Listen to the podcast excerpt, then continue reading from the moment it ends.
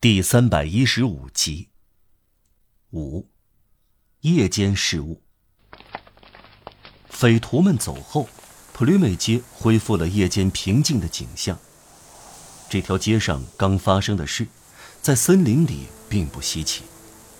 大树、灌木、荆棘交错重叠的树枝、高高的草丛，以阴森森的方式存在。密集的野兽在那里能看到隐形事物的突然出现。位于人之下的东西能透过雾气分辨出在人之上的东西。我们在世上所不了解的事物同黑夜混在一起。皮毛竖起的野兽感到超自然事物接近会惊惶不安。黑暗的力量彼此相识，它们之间有着神秘的平衡。牙齿和爪子惧怕抓不住的东西。嗜血的兽性寻找猎物的饕餮贪欲，源于而且只为果腹，以利爪和利齿武装起来的本能。这一切不安的窥视和嗅闻。冷漠的鬼影，披着湿布徘徊，穿着颤动的隐约的衣裙，伫立在那里。仿佛生活在冥界，异常恐怖。这些不过是物质的野蛮的东西，隐隐的担心接触凝聚在未知物中的无边黑暗。一个黑乎乎的东西挡住去路，就会突然止住猛兽。出自坟墓的能吓住来自岩洞的，使之张皇失措。凶恶的害怕阴险的。狼遇见吸血女鬼，便会后退。六，玛丽·斯恢复现实感，将住址给了科赛特。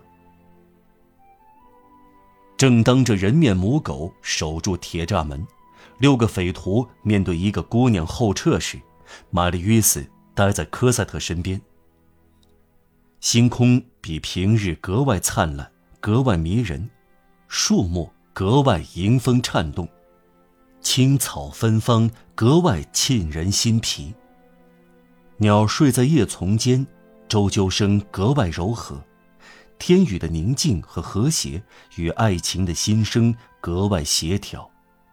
马吕伊斯格外痴情，格外幸福，格外陶醉。可是他感到科赛特愁眉不展。科赛特哭过。他的眼睛红红的，在这场美梦中，这是第一块乌云。你怎么了？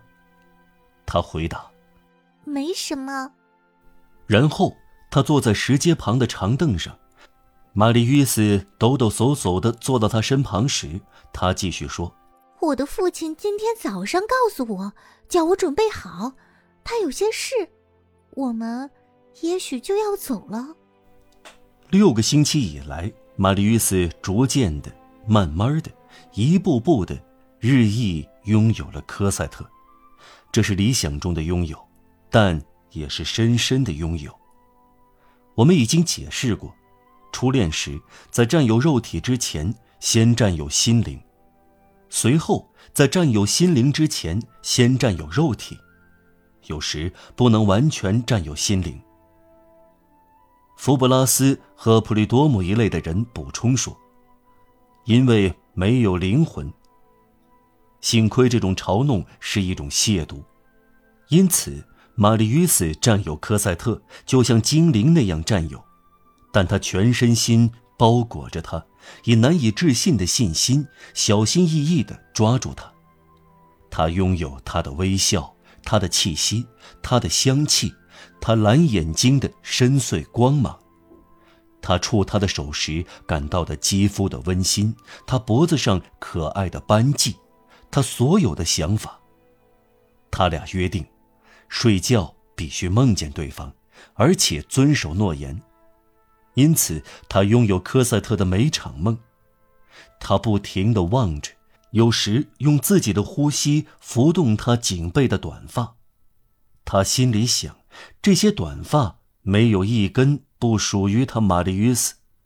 他观赏和热爱他身上的东西，饰带花结了，手套了，袖口了，高帮皮鞋了，看作神圣的东西，而他是这些东西的主人。他想，他是插在他头发上的漂亮的玳瑁梳子的主人。他像情欲显露时低沉而模糊的呢喃一样，甚至寻思，她的裙子的每根带子，她的袜子的每个网眼儿，她的内衣的每一个褶皱，无不属于他。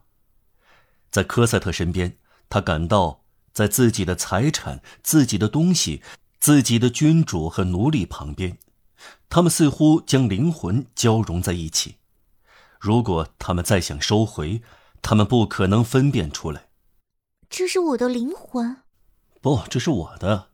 我向您保证，您搞错了，这确实是我的。你认为是你的，却是我的。玛丽·约斯有属于科赛特的东西，而科赛特有属于玛丽·约斯的东西。玛丽·约斯感到科赛特生活在他身上，拥有科赛特，占有科赛特。这对他来说跟呼吸没有分别。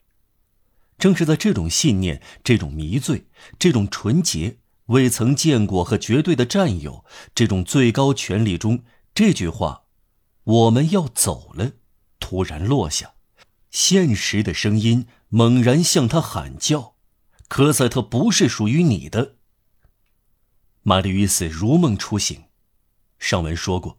六个星期以来，玛丽·斯脱离了生活。走这个词猛地使他回到生活中。他无话可说。科赛特只是感到他的手很冷。轮到他对他说：“你怎么了？”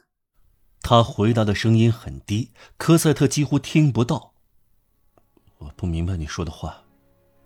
他又说：“今天早上，我的父亲对我说。”收拾好我的日常衣物，准备妥当，他会把他的衣服交给我，放在一只箱子里。他不得不出门一次，我们马上要出发。我需要一只大箱子，他需要一只小箱子。一个星期之内准备好一切，我们也许到英国去。这太可怕了，玛丽·伊斯大声说。此刻。在玛丽·约斯的脑海里，任何滥用权力、任何暴力、最惊人的暴君的任何倒行逆施，伯奇利斯、提拜尔或亨利八世的任何行动，在残忍方面肯定都比不上这件事。戈峰先生把女儿带到英国去，因为他要办事。他有气无力地问：“你什么时候动身？”